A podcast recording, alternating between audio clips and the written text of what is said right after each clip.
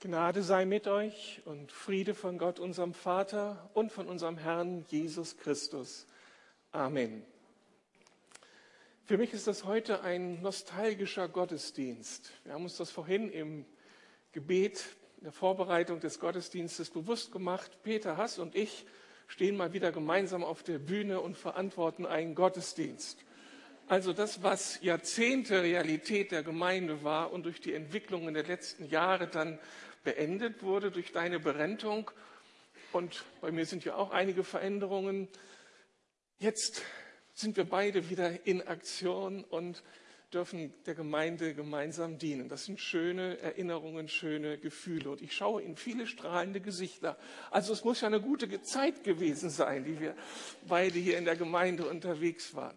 Und wir haben uns auch bewusst gemacht, wie schön das ist. Wir beide werden alt und älter und vieles an Kraft und Dynamik lässt nach. Aber wir sind Teil einer Gemeinde, die, obwohl sie ja nun auch schon eine alte Dame ist, die Dame Lukas, sie wird immer wieder jung, erfindet sich immer wieder neu, gebärt laufend neues Leben. Menschen kommen zum Glauben, werden verändert, neue Gemeinden werden gegründet und wir haben Vision und Perspektive für die Stadt. Höre ich da irgendwas? In was für einer Gemeinde seid ihr? Und wir beide sind so stolz, dass wir ein bisschen mit Grund legen durften für das, was wir heute ernten und Grund legen. Und eine neue Generation baut darauf auf. Das ist das Geheimnis von Gemeinde und von Reich Gottes. Also nostalgischer Gottesdienst. Danke, Herr. Aber zu meiner Predigt. Ich weiß nicht, welche Erfahrungen ihr mit der Schulzeit verbindet, so rückblickend, Jahrzehnte hinter uns, für andere noch ein bisschen präsenter. Meine Erfahrungen sind und meine Erinnerungen sind sehr gemischt. Also da waren gute und da waren weniger gute Erfahrungen. Eine weniger gute Erfahrung klingt immer noch nach. Folgende Situation. Ich stehe an der Tafel, die Kreide in der Hand hinter mir die Klasse, der Lehrer dort, wahrscheinlich der Mathelehrer. Ich muss eine Aufgabe lösen, ich stehe davor, ich streng mich an, ich versuche alles hervorzukramen, was ich gelernt habe, um die Aufgabe zu lösen und ich kann sie nicht lösen. Und dann sagt der Lehrer diesen Satz. Der sieht den Wald vor lauter Bäumen nicht. Und hinter mir grient es und kommen die Kommentare und ich begreife Wald vor lauter Bäume nicht. Es müsste ja eigentlich so klar sein, die Lösung liegt auf der Hand. Warum sehe ich das nicht? Kennt ihr solche Erfahrungen? Die Dinge sind, scheinen so offensichtlich zu sein. In unserer Umgebung schütteln alle nur den Kopf. Warum sieht er nicht? Warum sieht sie denn nicht die Dinge? Und wir sind so Gefangene unseres Denkens, so Gefangene der Details, die wir gerade so vor Augen haben und sehen das große Bild nicht und sind unfähig, zu den richtigen Entschlüssen zu kommen, zu den richtigen Einschätzungen zu kommen. Und wir brauchen dringend Hilfe. Ich weiß nicht, wie meine Geschichte ausgegangen ist, ob der Lehrer dann doch noch gekommen ist und mir geholfen hat oder ich dann doch den Geistesblitz hatte. Ich wusste nur von dem Zeitpunkt an, es gibt Situationen, da sehe ich den Wald vor lauter Bäumen nicht. So, und ähnlich geht es vielen Menschen im Blick auf geistliche Dinge in ihrem Leben. Sie versuchen irgendwie Gott zu entdecken, mit Gott irgendwie eine Geschichte zu beginnen. Aber sie, sie schaffen es nicht. Sie sehen die anderen, für die Glaube sowas von selbstverständlich ist, die an Gott glauben, die ihm vertrauen, die mit Gott Erfahrungen machen. Sie wünschen sich das und sie schaffen es doch nicht. Sie sehen den Wald vor lauter Bäumen nicht, bis sie irgendwie dann doch bei Jesus landen. Und Jesus ist dann der, der die Puzzlesteine zusammenlegt und auf einmal können Menschen die Zusammenhänge sehen. Und es ist wie eine Offenbarung. Warum habe ich das denn nicht eher gesehen? Sie brauchten Jesus. und andere Geburtshelfer, um zu dieser Entdeckung zu kommen. Und wenn man dann erst einmal da gelandet ist, dann verklärt sich auf einmal alles irgendwie. Dann schauen wir auf unsere Vergangenheit zurück und das, was in der Vergangenheit so an manchen Stationen für uns rätselhaft war, schwer nachvollziehbar, unverständlich, woran wir gelitten hatten und keine Deutungsmuster dafür hatten, auf einmal werden Dinge klarer. Und wir sehen rückblickend, wie Gott schon lange vorher seine Hand in unserem Leben im Spiel hatte und Dinge beeinflusst hat, Dinge gelenkt hat. Und wir kommen zu einer neuen Dankbarkeit, weil wir auf einmal sehen können, dass Gott in unserem Leben unterwegs war. Und wenn wir dann in den Urlaub gehen, so als Menschen, die Christus begegnet sind und die jetzt zu einem neuen Sehen gekommen sind, auf einmal verändert sich der Urlaubsort und die Berge, die ich in der Vergangenheit erklommen habe, wenn ich sie wieder erklimme, auf einmal komme ich aus dem Staunen nicht mehr heraus. Und dann sind das nicht nur noch Berge, die ich zu bewältigen habe, sondern ist das Ausdruck der Souveränität und der Schönheit und der Größe Gottes. Und ich stehe da oben am Ende nicht nur begeistert von meiner Leistung, hier raufgekommen zu sein, sondern begeistert von Gott, der das alles geschaffen hat. Auf einmal sehen wir. Nachvollziehbar? Und jetzt das Problem. Da kann man so Gott entdeckt haben, zu einem neuen Sehen gekommen sein und die Dinge neu erfassen. Und dann wird das irgendwann so im Laufe der Zeit, im Laufe des Christseins zu einer ganz selbstverständlichen Erfahrung. Und die Dinge sind dann nicht mehr so spannend, nicht mehr so neu, und dann treten Dinge in unserem Alltag auf, die uns wieder irritieren. Wir dachten, jetzt könnten wir mit Gott die Welt verändern und es wird das alles ganz easy. Und auf einmal ist es doch nicht mehr easy. Und Gott ist nicht der Erfüllungsgehilfe meiner Wünsche. Und dann sind die Krisen, die ich nicht bewältigt bekomme. Und auf einmal ist diese Selbstverständlichkeit des Glaubens, die Selbstverständlichkeit, dass Gott Gott ist, dass er gut ist und dass er präsent ist, nicht mehr so selbstverständlich nachvollziehbar?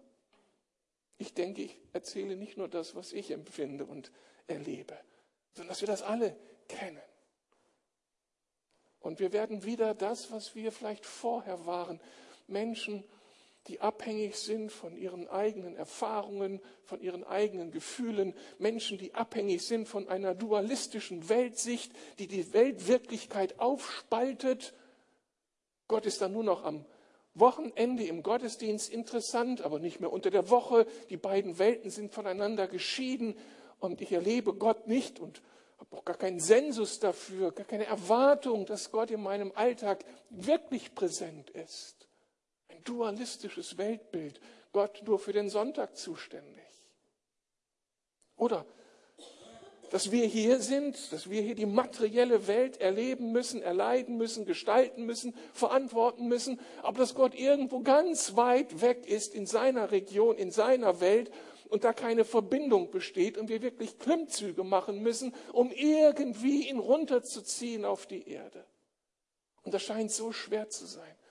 Wir versuchen Gott zu manipulieren mit guten Werken, mit allem Möglichen, um ihn hier erfahrbar zu machen. Opfer einer dualistischen Weltsicht. Wir spalten die Wirklichkeit auf.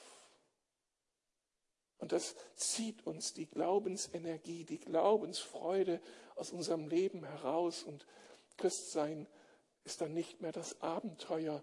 Und wir landen irgendwo in der religiösen Normalität.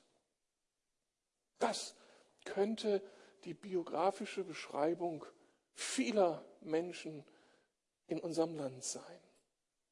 Irgendwann mal blind, dann sehend und jetzt wieder verblendet durch das eigene Erleben, durch die eigenen Glaubensempfindungen oder Nicht-Glaubensempfindungen. Empfindungen. Und wir sind irgendwie rausgekickt aus dieser begeisternden Beziehung zu Gott. Und uns fehlt das, worüber ich beim letzten Mal sprach. Diese Sicht des Reiches Gottes. Diese große Sicht, das große Bild, wo ich nur einen ganz kleinen Raum einnehme. Aber Gottes Sicht ist so viel größer. Und es gibt so viel mehr über ihn zu sagen, als das, was ich mit meinem Leben beschreiben kann. Und damit bin ich bei dem Predigttext für den heutigen Sonntag. Ich möchte über eine Geschichte aus dem Alten Testament sprechen.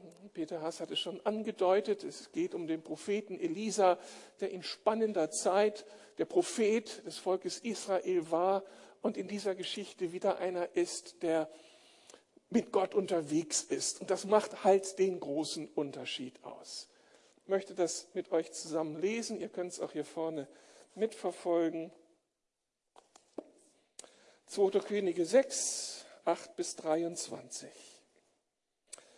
Der König von Aram führte Krieg gegen Israel.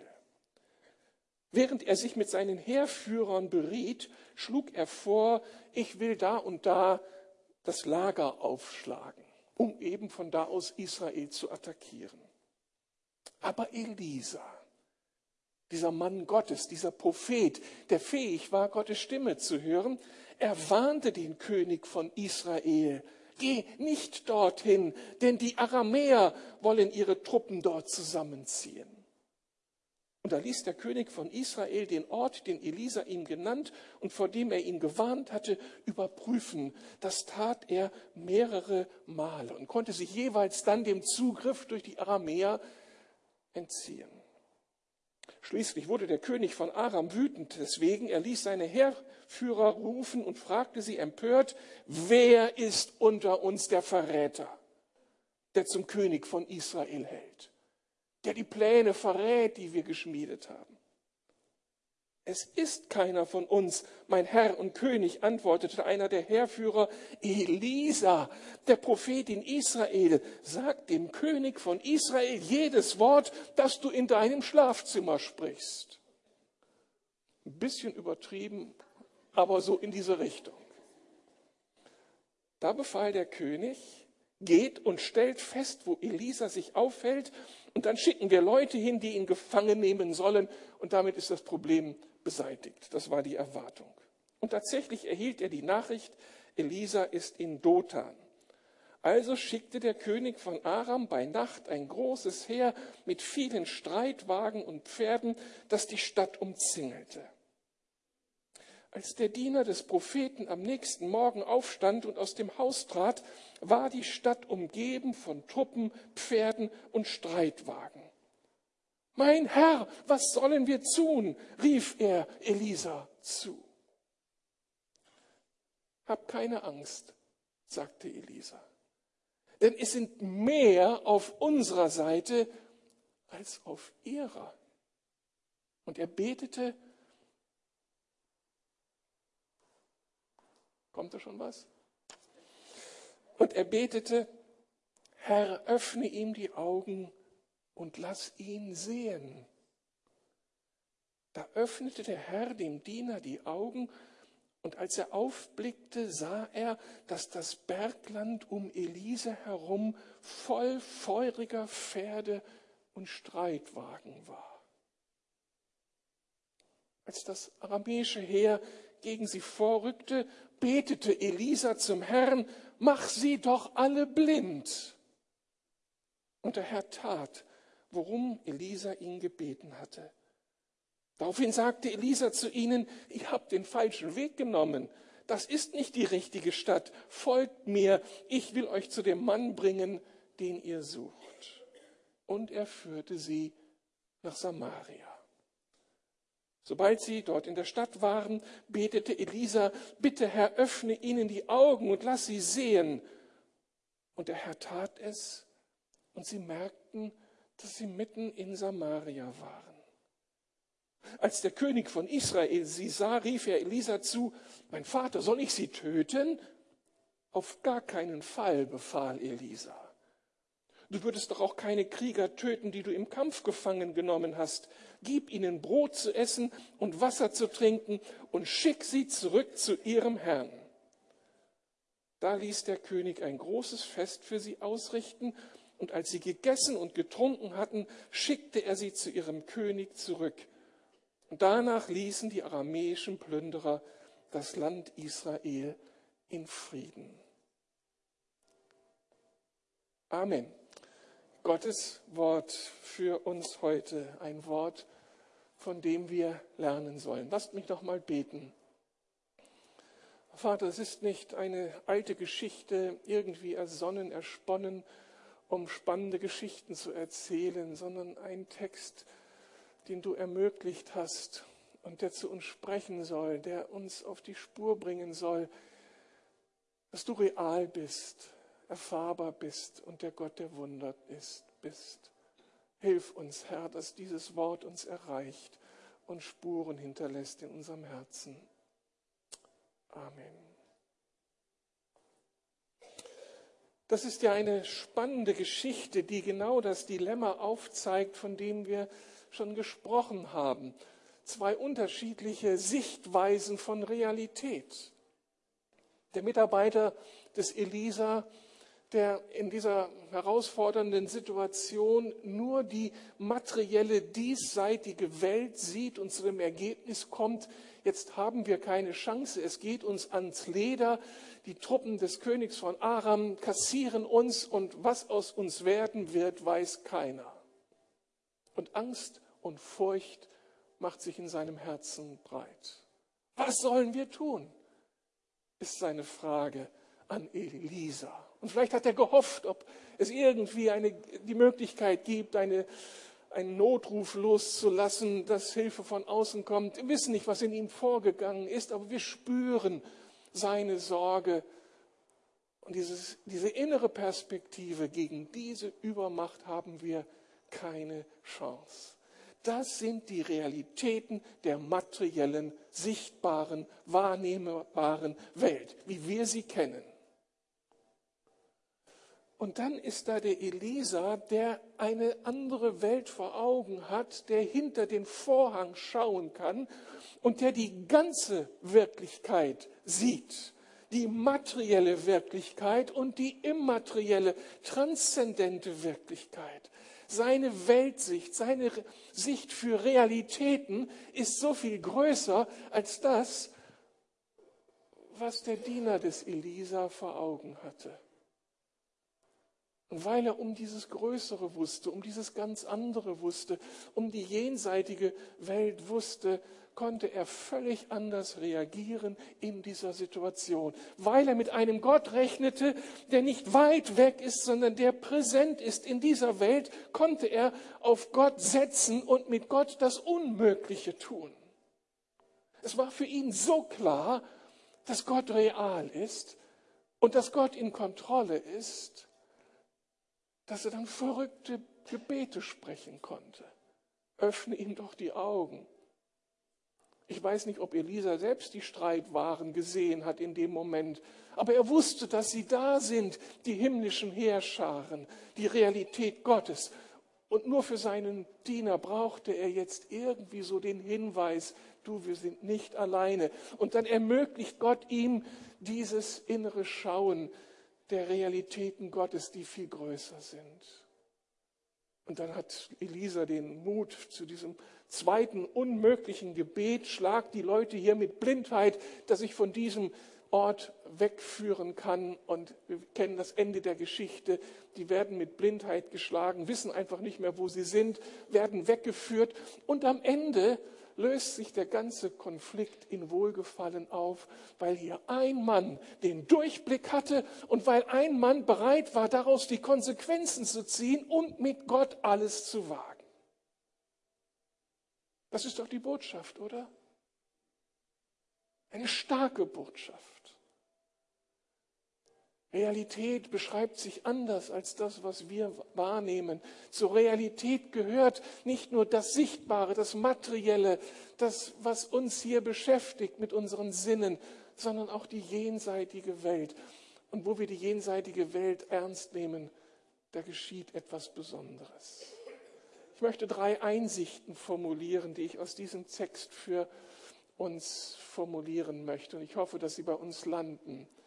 Die unsichtbare Welt ist Teil unserer Lebenswelt. Die unsichtbare Welt ist Teil unserer Lebenswelt. Gott ist nicht weit weg. Der Himmel ist nicht irgendwo jenseits des Universums. Gott ist nicht distanziert von dieser Welt, sondern er ist mitten in dieser Welt präsent. Jesus, er ist der Immanuel, Gott mit uns und nicht fern von uns. Ich sage euch nichts Neues. Aber ich weiß, dass diese Gewissheit, diese, diese theologische Aussage in manchen Situationen so schwer fassbar ist, wenn nämlich unsere Gefühle uns etwas völlig anderes sagen. Gott, wo bist du denn?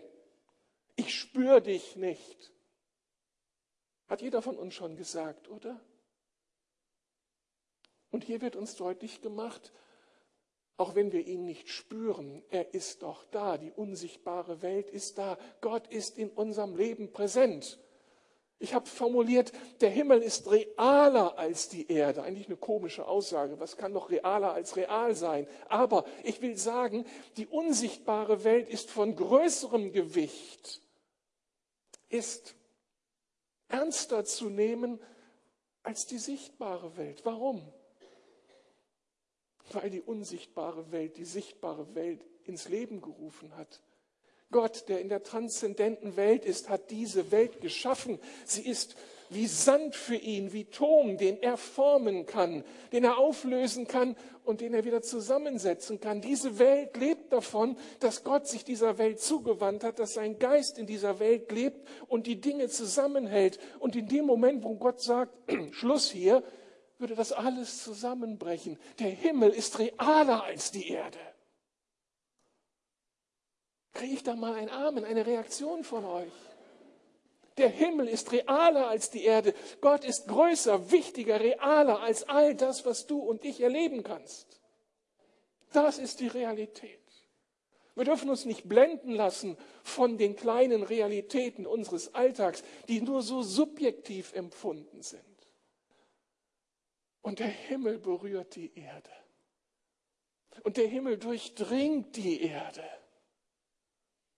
Gott muss sich nicht herbeirufen lassen, herbeimanipulieren lassen. Wir müssen nicht Gott irgendwie zeigen, ähm, dass er hier nötig ist. Er weiß es und er ist präsent und durchdringt diese Welt.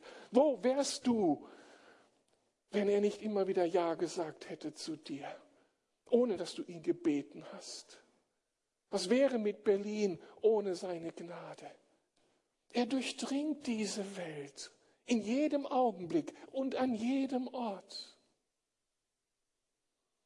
Wie er diese Welt durchdringt, ist mir einmal bewusst geworden, als ich zum ersten Mal am Berliner Dom stand. Damals stand der Palast der Republik noch, die Mauer war noch nicht abgerissen, noch nicht drunter. Und ich stehe da fasziniert von den Realitäten einer DDR-Kultur und den Realitäten, die damit politisch verbunden waren, gesellschaftspolitisch und auch, auch geistlich, Kirche, die wenig Raum hatte. Christsein war so schwer zu leben. Und die Frage, Gott, wo sind die Realitäten? Wie soll ich sie verstehen? Und dann sehe ich, wie sich der Dom spiegelt in dieser Fassade des Palastes der Republik ganz mystisch. Es war mir so, als ob der Dom den Palast der Republik durchdringt. Und auf einmal empfand ich so deutlich Gottes Reden. Meinst du wirklich, dass ich nicht in Kontrolle bin? Ist die Politik-Szene, ist sie außerhalb meiner Lebenswirklichkeit? Meinst du wirklich, dass die machen können, was sie wollen? Bin Gott und ich bin präsent in dieser Welt und ich durchdringe diese Welt. Ich bin nicht fern von euch. Das ist die biblische Botschaft. Und Elisa zeigt uns, wie sie funktioniert. Vor ein paar Wochen habe ich gepredigt, das Reich Gottes ist angebrochen in Christus. Es ist da. Jesus hat seine Herrschaft aufgerichtet.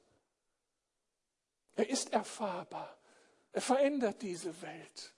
Da ist etwas Neues seit Christus in diese Welt gekommen, was das, was Elisa erlebt hat, nochmal überhöht und uns jetzt äh, Realität ermöglicht, diese geistliche Realität. Jetzt sind es nicht nur mal nicht mehr solche Persönlichkeiten wie Elisa, so besonders gesalbte Menschen, die Gott erfahren dürfen, sondern du und ich durch Jesus haben die Möglichkeit, diese Einblicke zu bekommen und mit ihm dann unterwegs zu sein. Also die unsichtbare Welt ist Teil unserer Lebenswirklichkeit. Eine zweite Einsicht. Wir müssen geistlich sehen lernen. Habe ich beschrieben. Das eine ist die Realität, wie sie Gott uns darstellt. Das zweite ist, ich muss sie irgendwie kapieren. Ich muss die geöffneten Augen bekommen. Sonst gilt auch hier geistlich, wir sehen den Wald vor lauter Bäumen nicht. Und das ist übrigens eine Erfahrung, die viele Menschen in der Bibel gemacht haben. Eine lustige Geschichte die, des Biliams, der auch nur die materielle Welt sehen konnte. Kennt ihr die Geschichte noch aus der Sonntagsschule? Das ist der Typ, der auf dem Esel ritt. Auf einmal will der Esel nicht weiter. Und der Biliam bemüht sich da, schlägt seinen Esel, versucht alle Künste des Reitens, den zu bewegen. Aber es war nicht nur ein störrischer Esel, sondern ein Esel, dem irgendwie die Augen geöffnet waren für die unsichtbare Welt. Und da sah dieser Esel den Engel Gottes mit dem feurigen Schwert und er bewegte sich nicht einen Schritt weiter. Bis Biliam dann am Ende endlich kapierte, dass es da eine ganz andere Welt gab, die ihm widerstand und er umkehren konnte. Es mussten sich ihm die Augen öffnen. Oder ich denke an Stephanus, diesen Mann, der der ersten Gemeinde nach Pfingsten maßgeblich diente, ein, ein wirklicher Mann Gottes und der dann gefangen genommen wurde von den Juden damals und gesteinigt wurde. Und dann liegt er da am Boden halbtot und dann öffnet sich ihm der Vorhang. Und er sieht hinter den Vorhang in die unsichtbare Welt hinein und sieht dort Christus zur Rechten Gottes in Herrlichkeit. Und er fängt an, diesen Christus anzubeten in diesem Todeskampf und beschreibt das, was er sieht. Und das hat nochmal den Zorn der Leute erhöht, die das nicht hören wollten, dass Christus der intronisierte Herr der Welt ist. Aber Gott ermöglichte ihm diesen Blick hinter den Vorhang. Oder wenn wir an Paulus denken, der unterwegs nach Damaskus war, der andere Realitäten vor Augen hatte und der die Christen zur Seite schaffen wollte, in Feindschaft zu Christus, bis zu dem Augenblick, an dem Christus ihm begegnete und er die Stimme des Herrn hörte. Kein anderer der Menschen hörte Jesus sprechen, konnte das nachvollziehen. Es war nur ein, irgendwie, ein Lärm im Raum. Aber Paulus hörte Christus zu ihm reden und das veränderte sein Leben total. Quintessenz, unser Sehen muss sich verändern. Wir müssen sehen lernen. Wir können auch sagen, wir müssen hören lernen, dass diese unsichtbare Welt für uns nicht mehr die verborgene Welt ist, nicht mehr die, die Welt von Märchen und Mythen, sondern dass wir sie als Realität begreifen und anfangen, mit ihr zu rechnen. Anfangen, unser Leben darauf einzustellen. Und wo wir das tun und wenn wir das tun, dann dürfen wir neue Erfahrungen erwarten, neue Erfahrungen machen. Erfahrungen ähnlich wie Elisa sie erlebt hat, dass aus Engpässen des eigenen Lebens aufgrund des Ernstnehmens der Realitäten Gottes wunderbare Lösungen sich ereignen. Ich mache mir immer wieder bewusst, habe ich mir auch in der Vorbereitung dieser Predigt gefragt, was würde geschehen, wenn Gott uns jetzt die Augen öffnen würde für die unsichtbare Welt? Wenn wir nicht mehr nur das Materielle sehen, sondern wie Stephanus Christus sehen in seiner Herrlichkeit zur Rechten Gottes sitzend. Könnt ihr euch das vorstellen? Was würde geschehen mit deinem Herzen? Was würde in dir geschehen?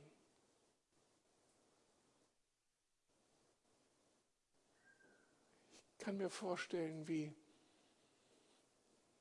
ich dann nicht mehr gerade stehe, sondern wie so viele Menschen der Bibel es gelebt haben, dann fällst du auf deine Knie und kannst nur noch anbeten. Das, was Glaubensrealität ist, was wir uns sagen, was wir lesen in der Bibel, wäre auf einmal Sinneserfahrung.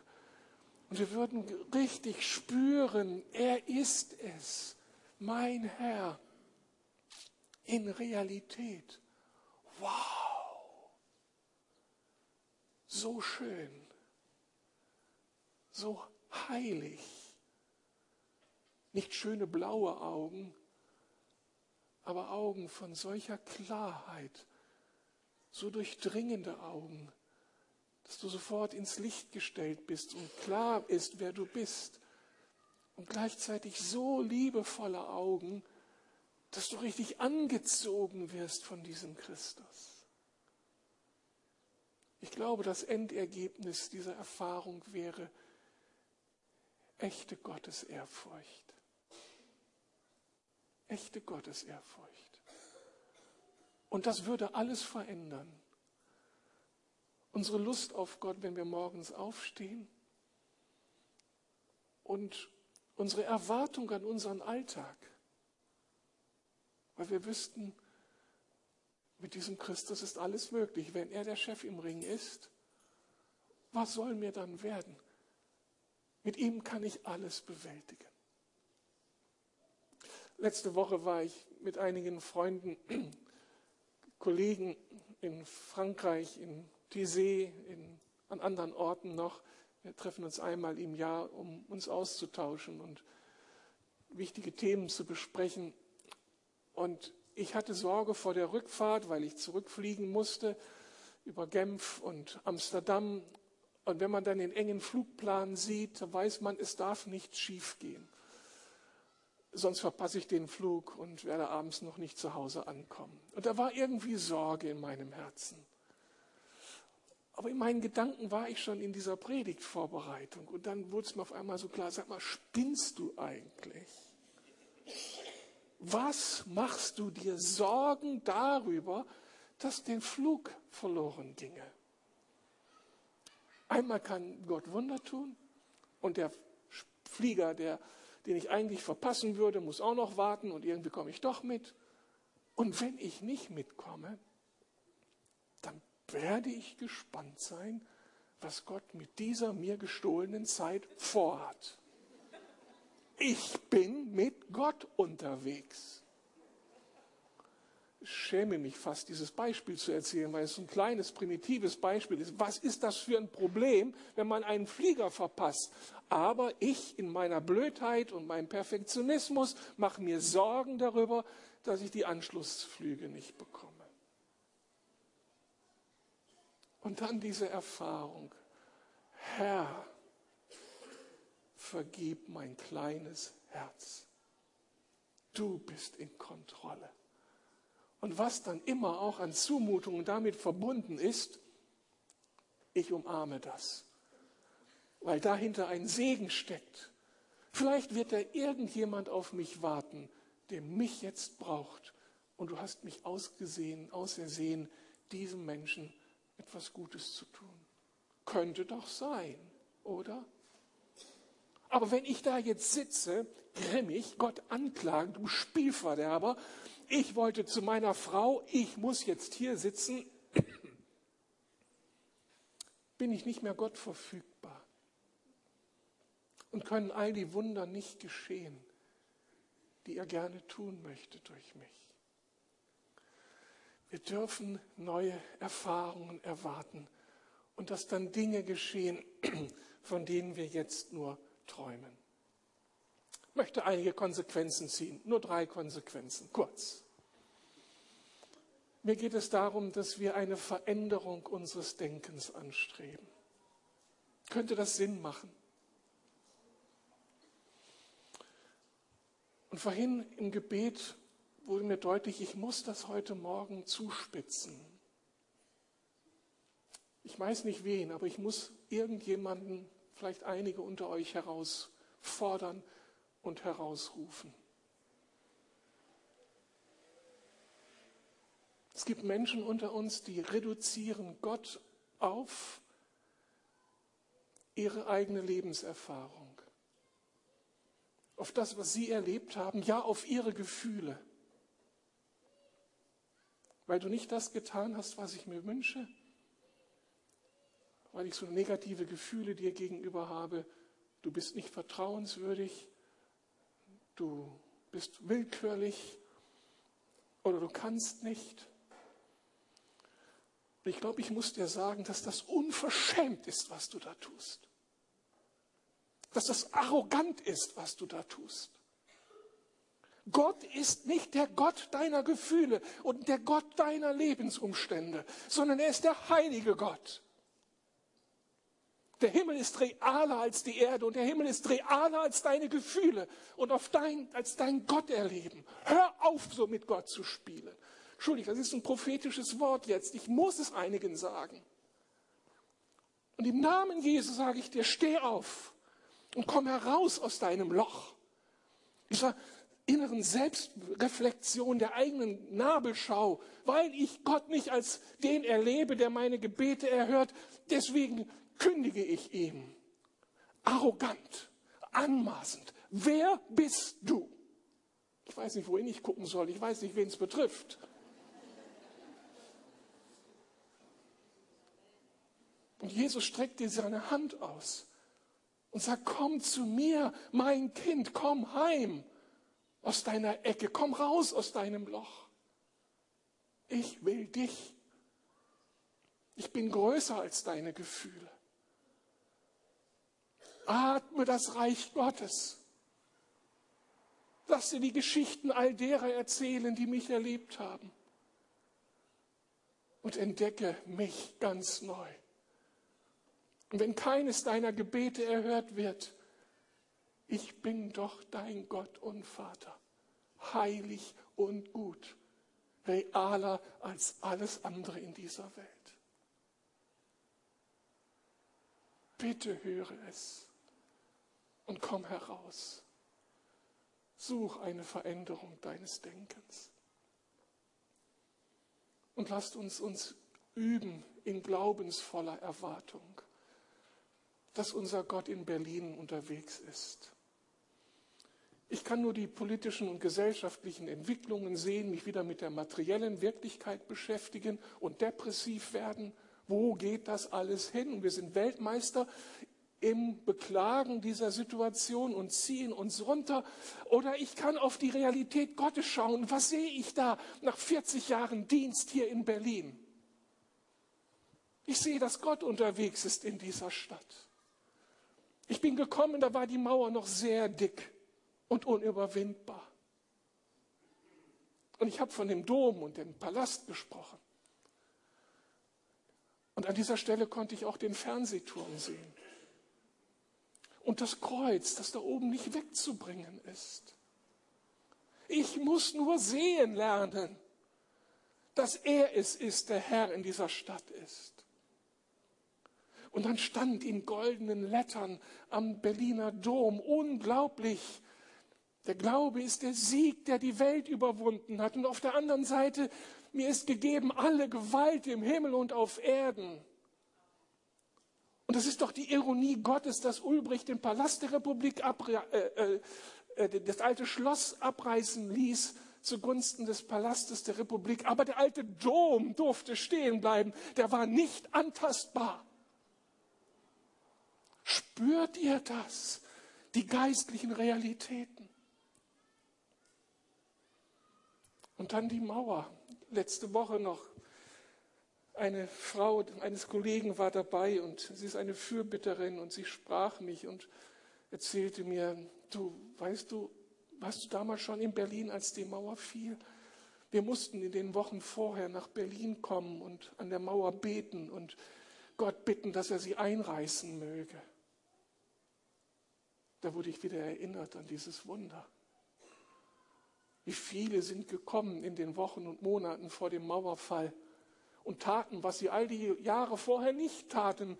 Sie befahlen, dieser Mauer zu fallen. Und dann fiel sie.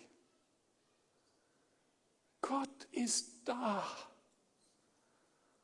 Und es wurde mir nochmal bewusst für heute auch, als wir mit den Kollegen die vielen Geschichten teilten, die es im Augenblick zu erzählen gibt. Ein paar Wochen vorher hatte ich ihn selbst kennengelernt, einen Imam, dem Jesus persönlich begegnet ist. Und Jesus hat sein Leben auf den Kopf gestellt. Und jetzt ist er als Gemeindegründer in Deutschland unterwegs und an den verschiedenen Asylzentren, in den Asyllandenheimen, da baut er Gemeinde. Überall kommen Menschen zum Glauben.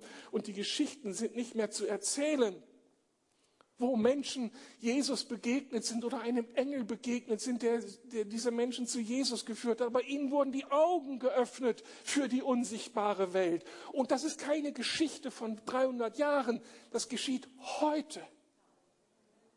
Das geschieht hier in der Stadt. Der Himmel ist realer als die Erde. Und der Himmel berührt diese Erde.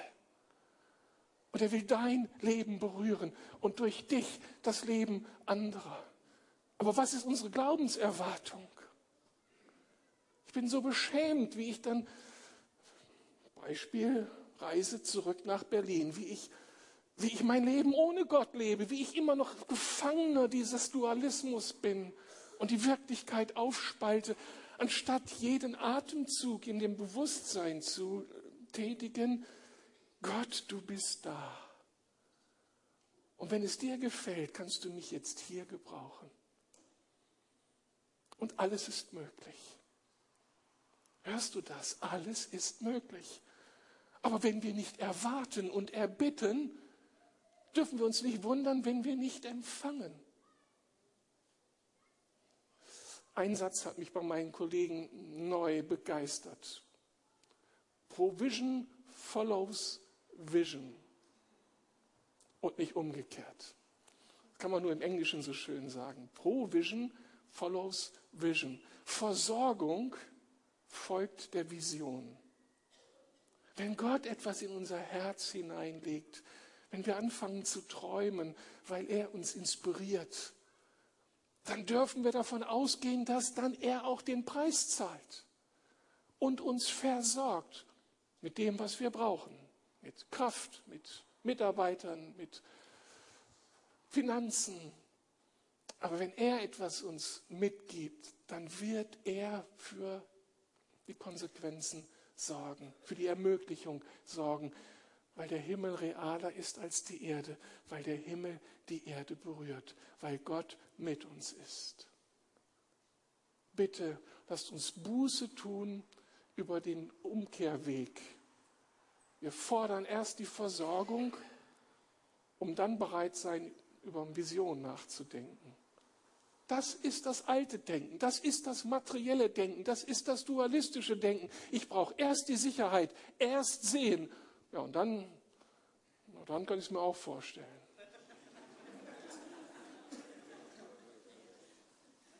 So funktioniert Gemeinde nicht. Darum, wenn du deine Vision beerdigt hast, weil du die Versorgung noch nicht erlebt hast, bitte kram die Vision wieder vor. Und wenn es die Vision des Herrn ist, wird er die Versorgung generieren. Gott bezahlt, was er bestellt hat, sagt Dennis Peacock immer wieder. Und er hat recht. Wir üben uns in glaubensvoller Erwartung. Und ein letzter Punkt. Ich möchte mit euch darum bitten, dass die Lukas-Gemeinde ein thin, thin place wird, ein dünner Platz wird. Das ist ein Begriff aus der keltischen Spiritualität. Die Kelten haben eine besondere Beziehung zum, zur jenseitigen Welt entwickelt in, vor langer, langer Zeit und haben diesen Begriff geprägt, thin place. Es gibt Orte, wo die Wand, die uns von dem jenseitigen Welt trennt, besonders dünn ist, die besonders durchlässig ist, wo man ziemlich schnell und ziemlich intensive Erfahrungen mit Gott machen kann. Es gibt solche heiligen Orte. Es gab sie in der keltischen Spiritualität, man kann sie heute noch anschauen. Und es gibt sie überall in der Welt, es gab sie auch in Deutschland. In Deutschland gab es solch einen Thin Place in Möttlingen im 19. Jahrhundert bei Blumhardt. Wenn Menschen dorthin kamen, krank oder dämonisch belastet, sie sind von diesem Ort weggegangen, gesund und befreit. Es war solch eine Präsenz Gottes da, unglaublich, wie Gott da gewirkt hat. Es gab in Berlin um die Jahrhundertwende solch einen Platz. An anderen Orten in Deutschland. Heute finde ich im Josua-Dienst in Strittmatt solch einen thin place, wo du ganz schnell Gott begegnest. So ist es mir gegangen. Ich betrete den, das Gelände und Gott fängt an, zu mir zu reden. Ist das nicht eine schöne Vision? Stellt euch vor, und wir tun so unseren Glauben zusammen. Wir sind so überzeugt von seiner Realität, dass das ins Gebet hineinfließt, in unsere Erwartung, wenn wir hier zusammenkommen. Herr, wir kommen hier zusammen zum Gottesdienst und ich will hier nicht unterhalten werden, sondern ich will dir anbeten im Geist und in der Wahrheit. Und ich will dir begegnen. Und ich möchte, dass all die Leute, die ich mitbringe oder die ich begrüßen werde, die Gemeindeglieder, die Gäste, die wir haben. Ich möchte, dass wir gemeinsam dir begegnen, dass der Himmel aufgeht und du dich verklärst. Menschen dich erleben. Und stell dir vor, das geschieht. Stell dir vor, die Gegenwart Gottes kommt tatsächlich weil wir gemeinsam glauben, weil wir Schluss gemacht haben mit diesem dualistischen Denken, weil wir unsere negativen Erfahrungen über Bord geworfen haben und präsent sind in unserer Erwartung. Wenn dieser Ort hier bekannt wird, du musst in die Lukasgemeinde gehen, wenn du Gott begegnen möchtest. Du kommst rein und kommst verändert raus. Gott ist da.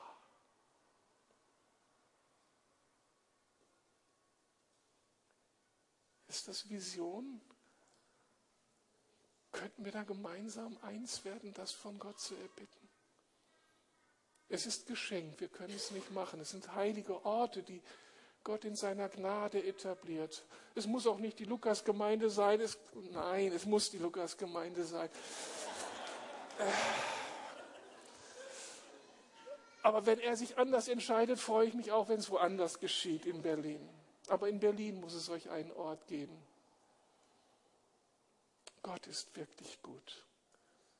Und er ist da. Können wir aufstehen und beten?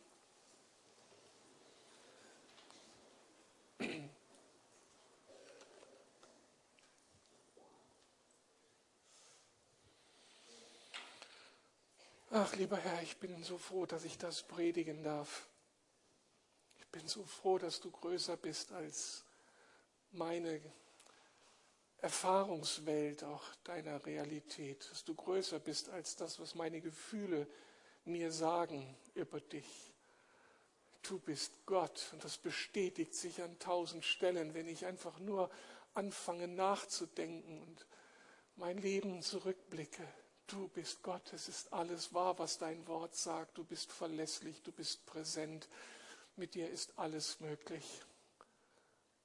Oh Gott, ich bitte dich um Vergebung, wo wir dich nicht so ernst nehmen und so Opfer sind, nein, einfach Gefangene sind dieser alten Sicht wo wir nicht mit dir rechnen, wo das nicht so selbstverständlich ist, mit dir zu rechnen, mit dir zu gehen, dir zu vertrauen, zu ruhen in dir, egal was du uns zumutet, wissend, dass kein Augenblick vergeht, an dem du nicht da bist und den du nicht mit deiner Gegenwart erfüllst und sinnvoll machst für uns.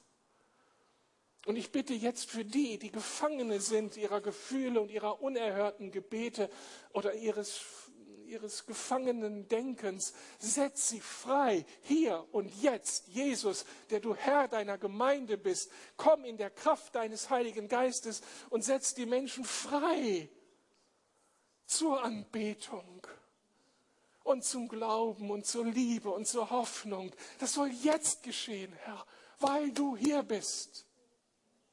In deinem Namen haben wir diesen Gottesdienst begonnen und in deinem Namen wollen wir ihn beenden als Doppelpunkt, denn wir gehen mit dir weiter in diese Woche. Halleluja, Gott. Wir lieben dich, wir beten dich an und wir sehnen uns danach, dass dieser Ort hier ein Thin Place wird wo du so präsent bist, dass Menschen frei werden, gesund werden, dich erkennen, dich anbeten und starke Erfahrungen mit dir haben, die sie freisetzen, in dieser Stadt und in diesem Land zu wirken. Halleluja, Jesus. Wir begehren es. Und ich bitte dich, dass du dieses Gebet in unsere Herzen pflanzt, dass das nicht nur Momentaufnahme ist, sondern wenn das etwas ist, was von dir kommt, dann erinnere uns so lange, bis wir es erleben, Herr. Wir lieben dich und wir gehen mit dir voran. Gott ist gegenwärtig. Lasset uns anbeten und in Ehrfurcht vor ihn treten. Gott ist in der Mitte und alles in uns schweige und in Ehrfurcht vor ihm beuge. Lasst uns dieses Lied singen anbetend und Gott die Ehre gebend.